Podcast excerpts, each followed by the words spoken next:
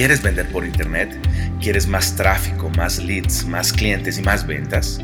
Hola, mi nombre es César Sánchez y te doy la bienvenida a nuestro podcast Consumer Lab.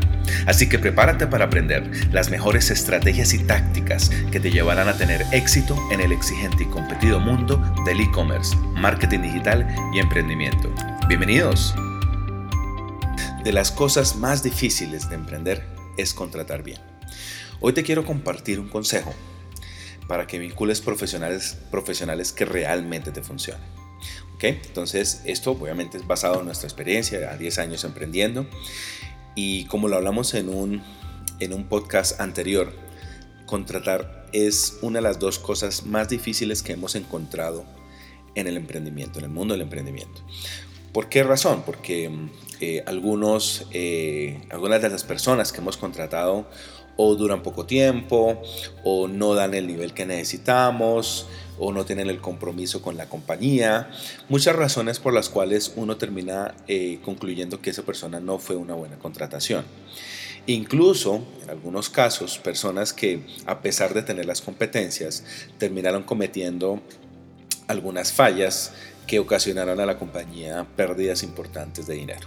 Entonces, después de probar muchas eh, prácticas. Incluso en algún momento eh, contratamos una compañía, eh, eso también lo mencionamos en ese podcast anterior sobre las cosas más difíciles de emprender, contratamos una, una agencia de, de, empleo para que nos hicieran ese filtro, ese proceso de selección y nos identificaran los mejores candidatos para poder finalmente tomar una decisión acertada. y finalmente tampoco por ahí nos funcionó mucho.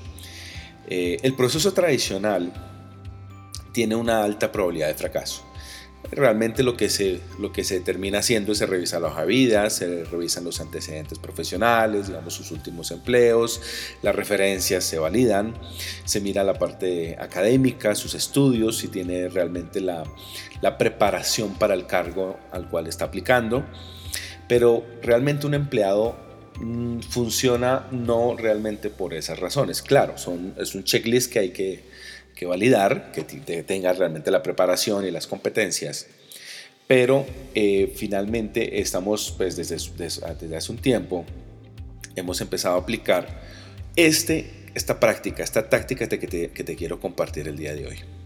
Primero, sí, claro, ah, tienes que hacer una primera, un primer filtro de, de candidatos que cumplan con el, con el perfil que estás buscando, por lo menos académico y de experiencia laboral.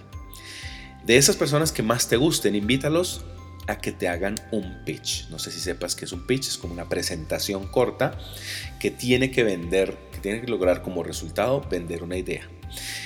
Y lo que ellos tienen que vender es que te vendan que esa es la persona, él, esa persona, ese profesional es la más indicada para ocupar ese cargo, esa vacante. ¿sí?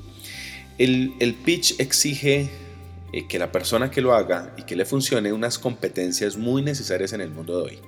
¿Por qué? Porque eh, eh, a, la hora de ver una persona que quiere ganarse un puesto y que además te está vendiendo la idea que esa persona es la más indicada, competencias, claridad de comunicación, seguridad, compromiso, deseo de hacer parte de la, de la compañía y todo eso lo validas en el pitch.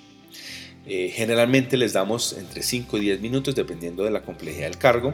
Yo soy más amigo que se deben ser únicamente 5 minutos. Para algunos es corto tiempo, pero suficiente para saber si la persona finalmente cumple o tiene una buena pinta para hacer, eh, desempeñar exitosamente el cargo para el cual está aplicando. Trata de identificar cosas como la excelencia, el compromiso, pasión por hacer las cosas. Eso se percibe en el pitch, eso, eso, eso ayuda a identificar que esta persona va a hacer su mejor esfuerzo y va a estar totalmente comprometida con la compañía.